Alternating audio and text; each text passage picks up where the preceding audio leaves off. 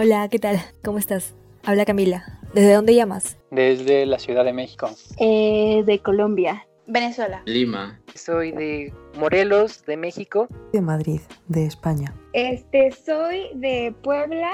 República Dominicana. Buenos Aires. Morelia. De mi casa, de mi sala.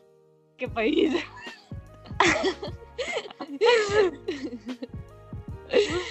de Perú. Y donde sea que estés, bienvenido a Habla Cassette.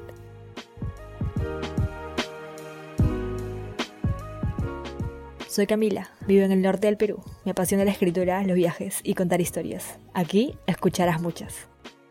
En este nuevo episodio de Habla Cassette hablaremos con Ángela, una escritora que intenta equilibrar los aspectos positivos y negativos de su vida. Con Vlad, un músico que comparte con nosotros cómo ha sobrellevado ciertos cambios en su vida. Y por último con Jime, una estudiante de medicina y una escritora al mismo tiempo, quien nos cuenta cómo su determinación le ha ayudado a lograr todo lo que se propone. En este capítulo he decidido incorporar una nueva sección de preguntas. Esta semana en Instagram les hice una sobre cómo lidian sus problemas. Ahora escucharemos algunas de sus respuestas, como también a lo largo del programa.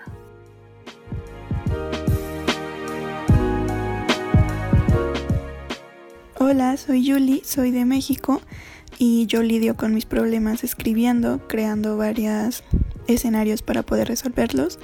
Si es necesario lloro y normalmente pido consejo a amigos o a mi familia.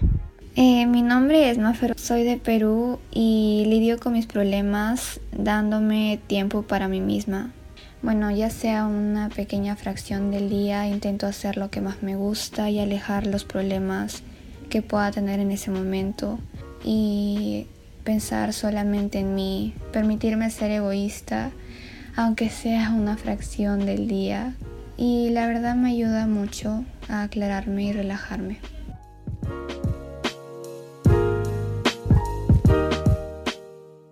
Eh, ¿Ahora mejor? Sí, ahora sí ya. ¿Cómo estás? Muy bien, ¿y tú? Un poco nerviosa. eres como la tercera persona que llamo y todos me dicen lo mismo, que se ponen nerviosos antes de la sí, llamada. Sí, sí. O sea, pero, em, como que piensas, es una tontería, es una conversación, cosas del día a día, pero igualmente no puedes evitar ponerte nerviosa. Sí, te entiendo. ¿Te llamas Jess o Ángela? No, me llamo Ángela. Jess es el nombre de, de la cuenta. Ya, dale, genial. Más o menos para empezar, cuéntame un poquito de ti. ¿Quién eres? Ángela o Jess. Bueno, en verdad es la misma persona, pero supongo que como todo el mundo hay muchas facetas de uno mismo. Yo soy Ángela, vivo en España, en Madrid, y soy una chica de 19 años. Ahora mismo estoy estudiando en la universidad. Y bueno, empecé a escribir hace un bastante tiempo. Lo que pasa que yo tengo un defecto que es que me cuesta mucho ser continua en las cosas. Entonces, hasta que no me puse, me puse hace poco a escribir de verdad todos los días, subirlo. Y ahora es algo que me encanta, es uno de mis hobbies. Lo uso como desestresante, lo uso como liberarme del el resto del mundo. Eh, bueno, estudio ingeniería de datos en inglés, que es así como matemáticas, que mucha gente no sabe lo que es, porque, porque es una carrera medio nueva. Me gusta un montón probar cosas nuevas, nuevas experiencias y bueno, esto me daba un poquito de miedo antes de empezar, pero yo siempre digo que todo lo bueno al principio te da un poco de miedo, así que no hay que echarse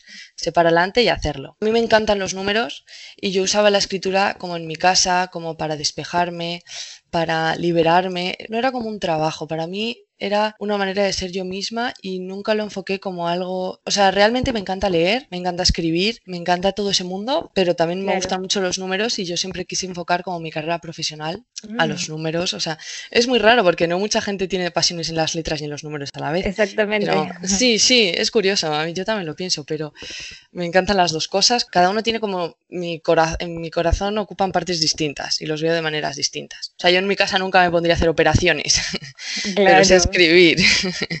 Veces que tienes que elegir en la vida y otras veces que no te hace falta. Y a mí pues no me ha hecho falta elegir. Me Claro. siento muy bien con las dos cosas, me siento yo misma haciendo las dos cosas y eso. Y más o menos de qué temas escribes. Porque yo he visto tus escritos y más o menos unos que me gustaron bastante hablan sobre la felicidad. Sí, o sea, normalmente me gusta siempre llevar una libreta. Cuando voy a la universidad, como voy en transporte público, siempre llevo una, lib- una libreta. Y cuando de repente mm, siento que tengo que escribir, mm, escribo. Hay veces que sí que me siento en mi mesa y digo, venga, voy a escribir. Pero normalmente es más que cuando me sale del corazón, cuando tengo un pensamiento que me apetece plasmarlo o siento que necesito desarrollarlo, lo hago. O sea, escribo realmente lo que se me pasa por la cabeza. A veces son pensamientos que tengo, otras son emociones que necesito plasmar de alguna manera y, y extender.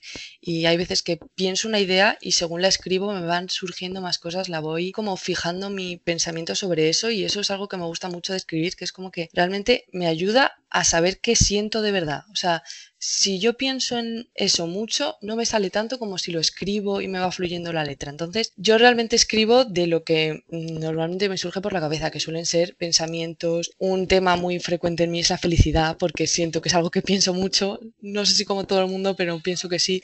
Entonces, para mí es algo muy frecuente la búsqueda de la felicidad, de la paz, de la calma, de estar bien contigo mismo, de la salud mental. A mí me encanta la psicología, entonces investigo mucho sobre eso, escucho podcast, eh, leo y esas cosas entonces como que siempre está en mi cabeza eso y cuando siento que tengo que desarrollar algún tema, pues lo escribo. Claro, como para aclarar tu mente, reflexionas un poco. Sí, sí, es más aclarar mi mente, extender mis ideas, saber qué pienso y porque me gusta mucho plasmarlo, leerlo y también hay algo que me gusta mucho que es cuando ha pasado un tiempo, mm, ver que escribí y hay veces que ni siquiera me siento identificada en ese momento y, me gusta saber cómo he evolucionado o me gusta mm. ver el cambio que experimento, me gusta mucho, empecé a publicarlo porque me gusta mucho ver mi avance y ver qué escribí hace unos meses, cómo me sentía, porque tú tienes memoria y lo recuerdas, pero no me resulta igual pensarlo que verlo escrito y cómo me sentía y darle incluso otro enfoque. Hay veces que encuentro las maneras de otro enfoque o he buscado incluso una solución a ese problema. También hay veces, muchas veces tú escribes inspirándote y aportando soluciones, pero hay veces también que escribo problemas, sentimientos y, o sea, yo siempre intento escribir en positivo, pero hay veces que es imposible no escribir en negativo tus problemas, algo que no encuentras la solución y eso también me gusta publicarlo, aunque se supone que la cuenta es más tirando a ayudar a la gente positiva, pero hay veces que yo no soy todo positivo, yo no tengo la solución de todos los pensamientos, entonces también hay veces que escribo problemas, bloqueos mentales, mm, cosas que no sé solucionar de mí misma y me gusta escribirlas y en algún momento encontrar la respuesta y dejarlo ahí plasmado, leerme la libreta que tengo de vez en cuando y eso es algo que me gusta mucho también de la escritura. Claro, te entiendo ahí. A veces en las que te bloqueas y estás como que en bucle y no puedes salir. A mí me pasa de ese bloqueo. Sí, sí, sí. Y escribes justamente sobre esos problemas, aun así tú no quieras, es lo único que te sale en ese momento. Sí, o sea, no puedes, no puedes encontrar una solución, no puedes encontrar una inspiración para eso, no, es algo, pues tienes un problema y lo escribes. Y hay veces que digo, me da un poco de cosa subir esto porque al final es una parte negativa, pero supongo que también es parte de mí mismo y la gente tiene que entender que no todo el mundo tiene la vida solucionada, piensa súper en positivo. También hay que mostrar que cada uno tiene sus pensamientos negativos a lo largo del día, sus preocupaciones y también me gusta enseñar esa parte de mí. Claro, es lo que, eso es lo que nos humanos, como que estar tristes, estar felices. Y a veces eh, que a otra persona te diga, oye, yo también tengo problemas, pero tú tranquilo que en algún momento se van a solucionar y yo tengo bloqueos que pienso que la vida no me da para más y al final todo pasa y también me gusta, igual que me gusta leer en otras personas eso y no me importa, también estoy empezando a aprender a mostrar mi lado más vulnerable y no importarme del todo. Claro, y adaptarme y sentirme cómoda. Y cuando alguien se identifica, en especial cuando escribimos algo de nuestros problemas, alguien se identifica con eso, como que te a sentir que no estás sola, ¿no? Sí, sí, también. O sea, aparte de que me gusta leer nuestra gente, cuando alguien me dice que me entiende y que siente lo mismo que tú, también me parece súper reconfortante porque muchas veces en nuestras vidas nos pensamos que solo nos sentimos así nosotros, que solo tenemos nosotros esos problemas, que estamos solos y cuando alguien te complementa ese pensamiento y te notas tan identificado y ves que la gente lo entiende, pues al final es también un método de ayuda, leer esos comentarios. Al menos cuando yo escribo mis problemas y los publico, que yo sí creo que publico tanto lo bueno como lo malo. y yo era como tú, o sea, no, no me solía mostrar menos esa parte, como que mi parte oscura, por así decirlo. Sí. Y cuando empecé a hacerlo, me di cuenta que mucha gente se reflejaba en eso y me hizo sentir mejor en cuanto a mis escritos. Aparte de apoyarte en las cosas buenas, pues sentir un apoyo en esa parte mala, aunque sea gente que ni siquiera conoces, pero sentir esa, ese arropo, por decirlo así, esa ayuda, pues te hace sentir bien. Y sé que algún día podré escribir todo lo que tengo y ahora lo escribo en, en mi casa, pero algún día lo podré publicar del todo y ser yo misma 100% porque también es una búsqueda de intentar encontrar quién eres tú. Sí, porque yo recuerdo que hace unos años, cuando tenía 19 como tú, pues estaba igual, o sea, no, estaba igual, no estaba peor, estaba perdidísima en la vida, o sea, yo creo que depende de cómo creces y lo que vives, lo que te hace como que despertar entre comillas, ¿entiendes? Sí, yo pienso que cada persona la hace lo que ha vivido, lo que le ha rodeado, lo que le han dicho cuando eres pequeño o sea, una, un conjunto de creencias que tú tienes, que te han impuesto, que has aprendido por ahí, que te las han dicho. Y yo creo que esa es la persona. Y según te vas haciendo mayor, según vas arraigando esos pensamientos, mm, desechando otros, teniendo tu opinión propia, teniendo tu criterio y creando tus propias opiniones a partir de lo que ya tienes, para mí eso es ser una persona y, y es algo que me encanta de como de la vida. Es como que cada uno tiene su propia esencia, ¿no? Sí, por eso, sí. por así decirlo. Y es por eso que creo que aún así existan mil escritores, esos mil escritores ninguno va a ser igual, porque ninguno, aún así escriban del mismo tema, cada uno lo va a escribir según su perspectiva y jamás va a ser igual. Exacto.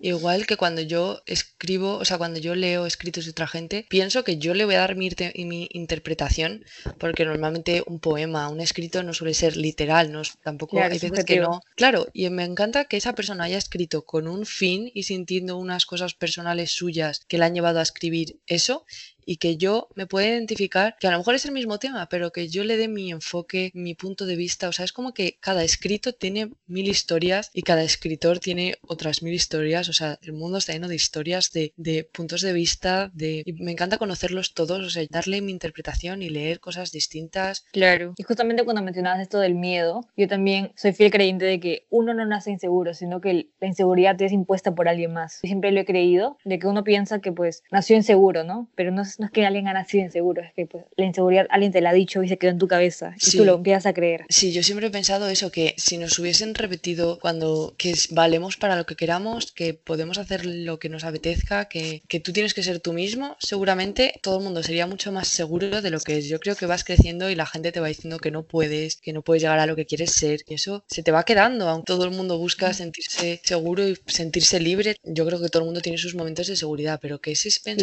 Claro. quede en la cabeza y realmente tú pienses que puedes conseguir lo que quieras, puedes pensar a tu manera, es algo ya que cuesta más. Claro, es como que todos queremos llegar ahí, pero el camino es sufrido, Sí, bastante sufrido. sí. Un último mensaje que quisieras compartir. Pues que aunque muchas veces tengan ganas de rendirse o se sientan desmotivados, que alguien no les haya apoyado, que alguien no les haya gustado, que piensen que hay mucha gente que le puede gustar lo que hagan y que no necesitan la aprobación de nadie tampoco, que si ellos se sienten bien haciéndolo, que sigan su corazón y que busquen eso, busquen ser feliz con lo que ellos tienen y que se sientan bien con lo que hagan y que si a la gente le gusta, perfecto, que seguro, segurísimo que hay gente que le va a gustar y a la gente que no le guste, pues que no lo vea y que, y que no hagan ni caso y que sigan para adelante y que si tienen algún momento de verlo todo negro e intentar, ¿cómo se dice?, dejar de hacerlo, que intenten buscar lo que les hace felices realmente porque es lo único que nos vamos a llevar de esta vida. Me gustó mucho. Muchísimas gracias, Jess. Perdón, Muchas Ángela. gracias. Me valen Muchas los gracias. dos. Muchas, Muchas gracias por compartir Cami. tu historia. Ser tan honesta, de verdad. Un placer, me ha encantado esto. A mí siempre me han encantado los podcasts y nunca se me había ocurrido hacer uno y que tuvieses esta idea me ha encantado. Es increíble que a otra persona se le ocurra y encima yo tengo la oportunidad de hacerlo. Me ha encantado, de verdad. Muchas gracias. Pues gracias a ti. Adiós. Un beso. Un Bye. beso.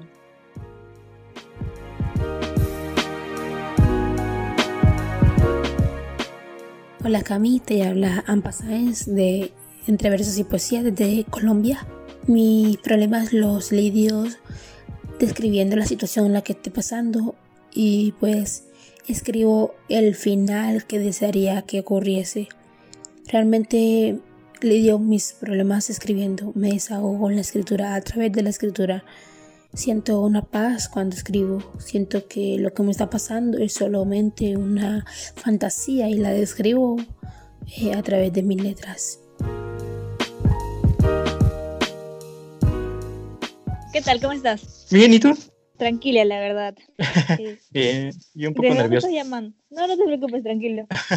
De la Ciudad de México. Qué genial. Cuéntame un poquito de ti. ¿Quién eres? Este, bueno, mi nombre completo es Vladimir Gómez Martínez. Este, soy originario de un pueblo de Oaxaca, del estado de Oaxaca, y soy músico. Oh, qué interesante. ¿Te dedicas a eso profesionalmente? Sí, de hecho estoy ahorita cursando la carrera en ejecución musical. ¿Siempre te ha gustado la música? Sí, como es parte de la cultura, siempre he estado como muy inmerso en eso.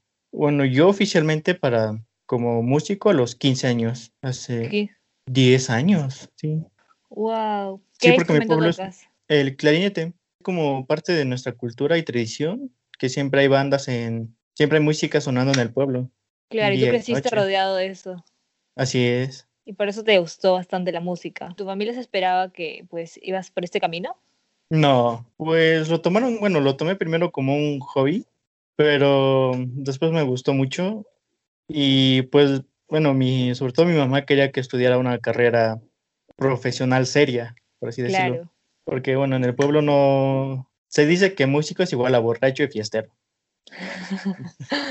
y por eso no le agradaba la idea, pero tampoco conocía el otro, el otro mundo de la música, que es la de conservatorio. Más bien fue como un impulso mío de reprobar el examen de admisión para otra carrera y pues no hubo otra opción. O sea, me, de- me había dicho que si no pasaba esa, mi última opción sería estudiar música. Y, ¿Como que lo hiciste a propósito? Ajá.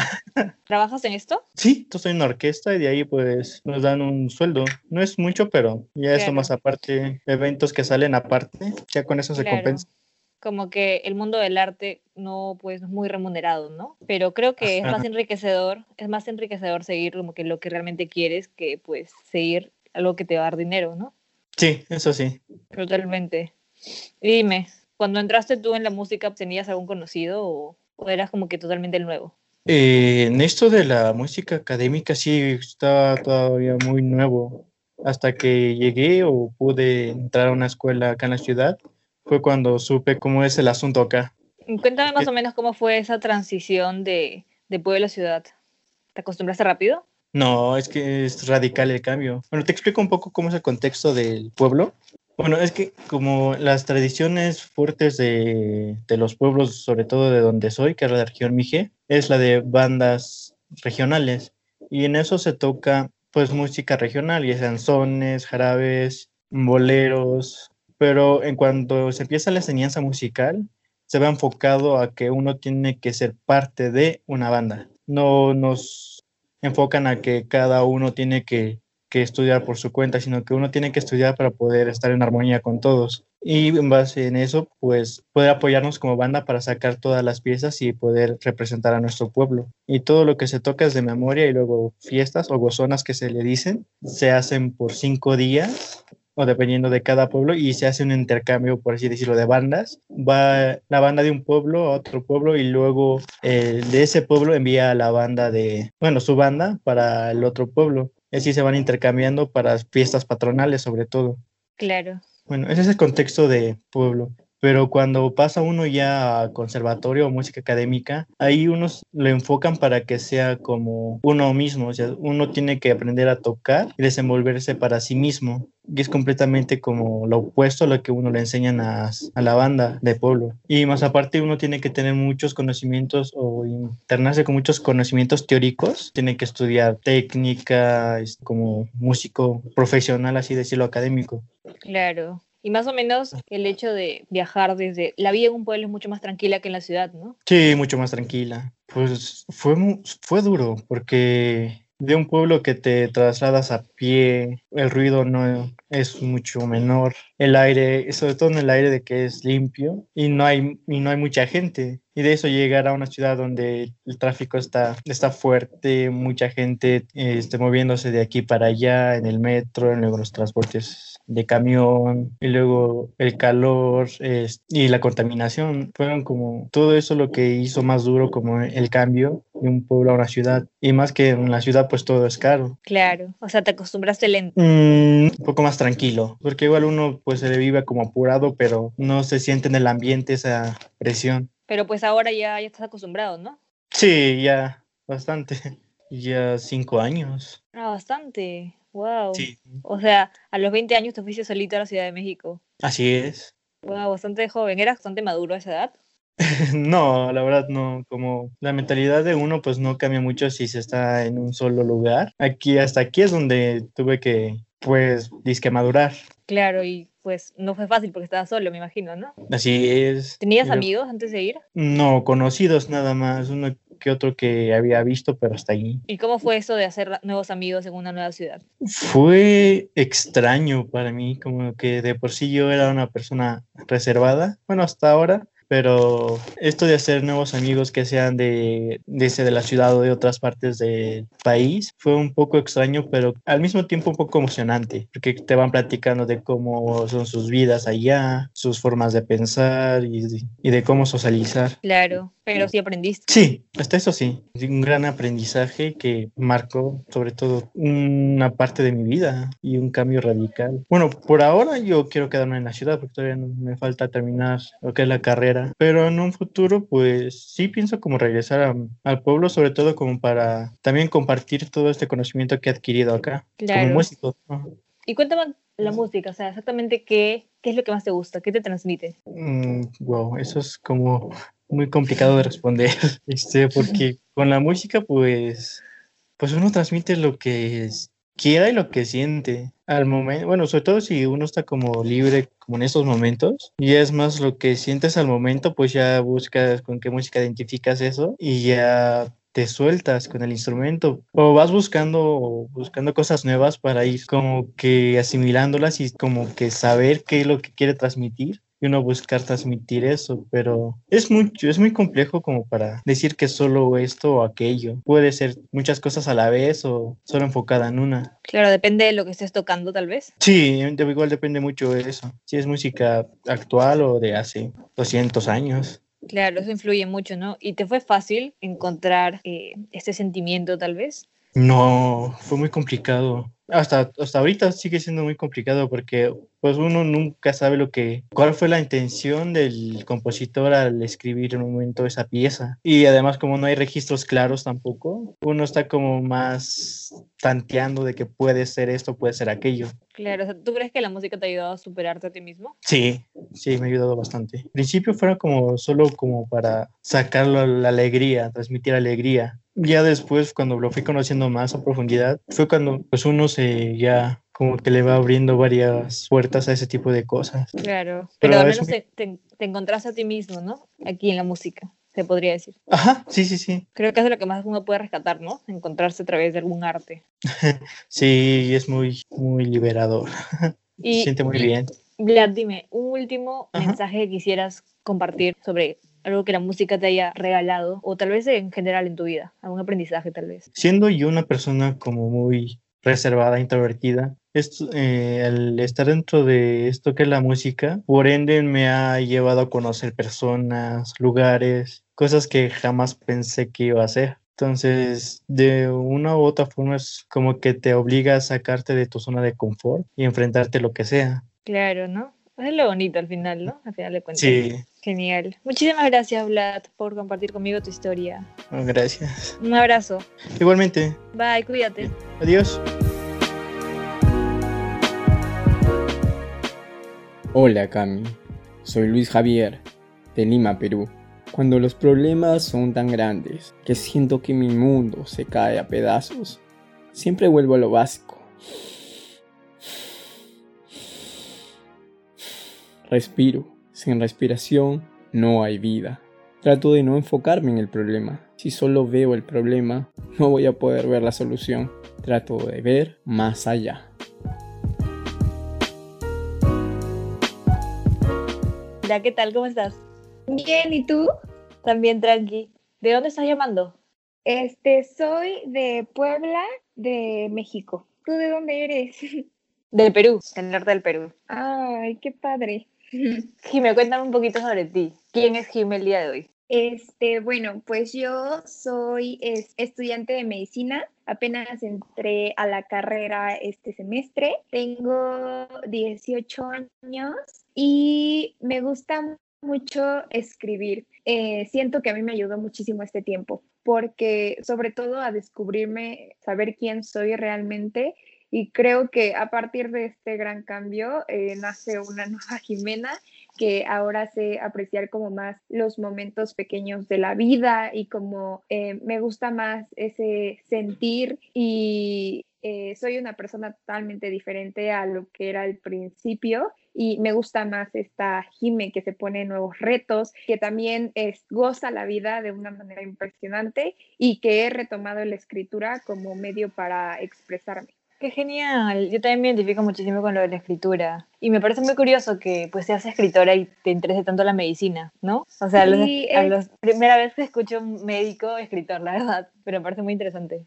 Sí, la verdad es que eh, al principio siempre he sido de las personas que ha sabido como qué estudiar, siempre me ha llamado mucho la atención medicina y ayudar a otros. Eh, por el último año de prepa estuve pensando un poco porque me llamó, me empezó a llamar mucho la atención las artes, eh, lo de la arquitectura, como que me iba a desviar un poco más para allá. Sin embargo, final sí me decidí por medicina porque siempre hubo algo en mi corazón que ayudar a los demás y lo que estoy intentando hacer ahorita es justo, yo sé que la medicina es una carrera muy demandante, pero siento que, como te comentaba en el último año de mi prepa, por estar como enfocándome a voy a entrar a la universidad y así, eh, dejé al lado un poco esto de mis pasiones como dibujar, escribir, me constas en lo académico y lo que ahora estoy haciendo o intentando hacer es este, ok, sí tengo esta pasión por la medicina y voy a estudiar, pero también es, tengo mis otras pasiones y no tengo que minimizarlas, ni mucho menos.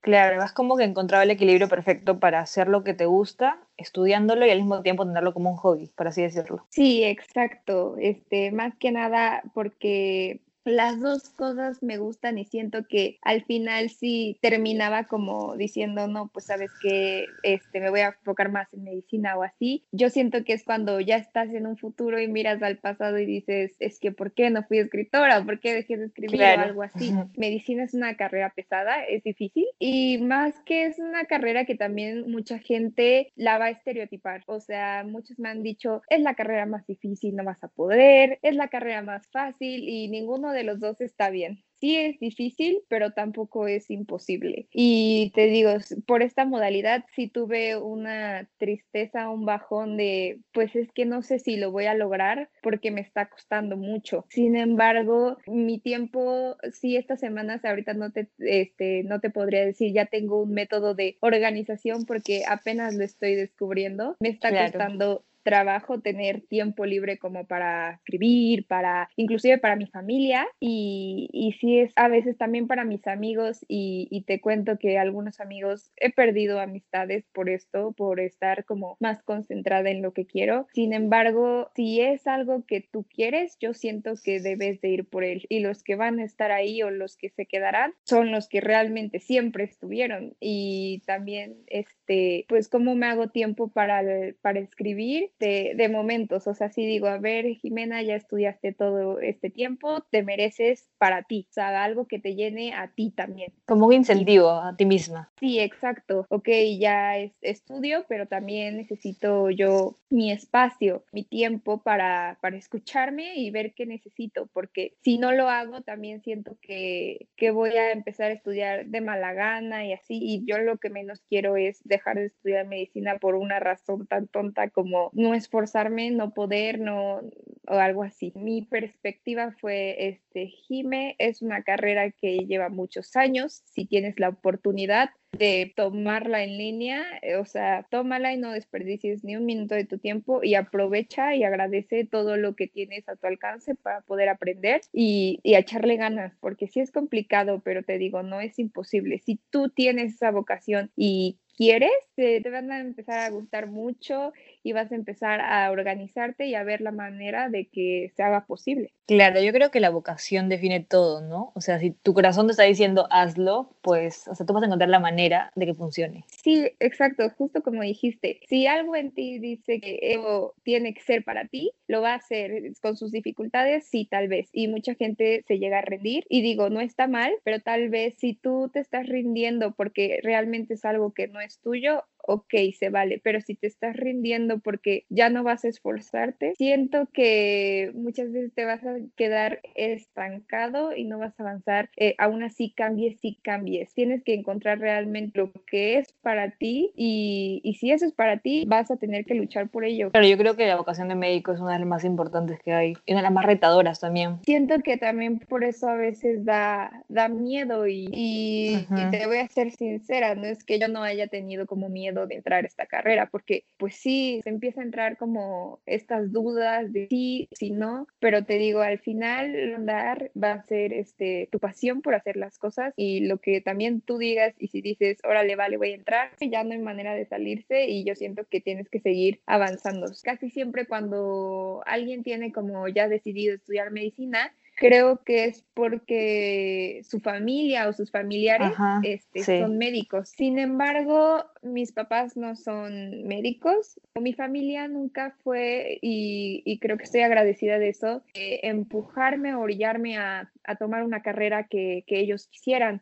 Yo siempre obtuve buen promedio, siempre fui aplicada, pero eh, no porque mis papás me lo pidieran, porque realmente nunca fue así, sino más bien yo siempre fui aplicada para mí y creo que eso es muy importante porque así tú te vas abriendo paso. Y, te digo, nunca fue mi caso que no me apoyaran, pero pues de alguna manera siento que las personas que muchas veces no reciben este apoyo por parte de sus papás, eh, ese sería como un consejo mío que construyan su propio camino porque de verdad sí se puede y el día de mañana ustedes van a ir solitos por ese camino y siempre tuve esta decisión y decir, ¿sabes qué? Yo, yo quiero sacar buen promedio para que el día de mañana vaya o no vaya a estudiar medicina, yo pueda elegir dónde estudiar. Y sí, pasó y gracias a Dios me dieron una beca y es por eso que estoy pudiendo completar mis estudios. Ah, qué gusto. Te dieron una beca. Felicitaciones. Gracias. Sí, sí, obtuve mi beca. Qué bueno. Y justamente yo, eso- esto también ayuda a que tu confianza se fortalezca, ¿no? Porque tú misma tomabas tus decisiones por tu bien. Exacto, o sea, este, nunca tuve como una duda de, es que no creo poder entrar a esta universidad o que yo quisiera.